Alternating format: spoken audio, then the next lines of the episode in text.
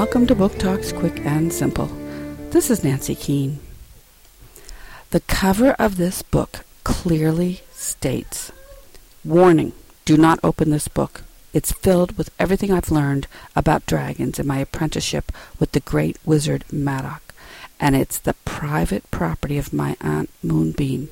Everyone else, keep out. Okay, what would you do if you had this book? Well, probably the same thing I did. I opened it up and read it. Well, I just couldn't help myself. I wanted to know all about dragons. And boy, did I learn a lot. I mean, did you know that black dragons prefer to hide and then ambush their victims? And that copper dragons would rather tell a joke than fight?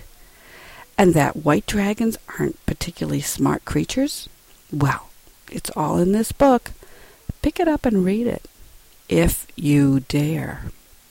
A Practical Guide to Dragons by Lisa Trumbauer, Mirrorstone, 2006.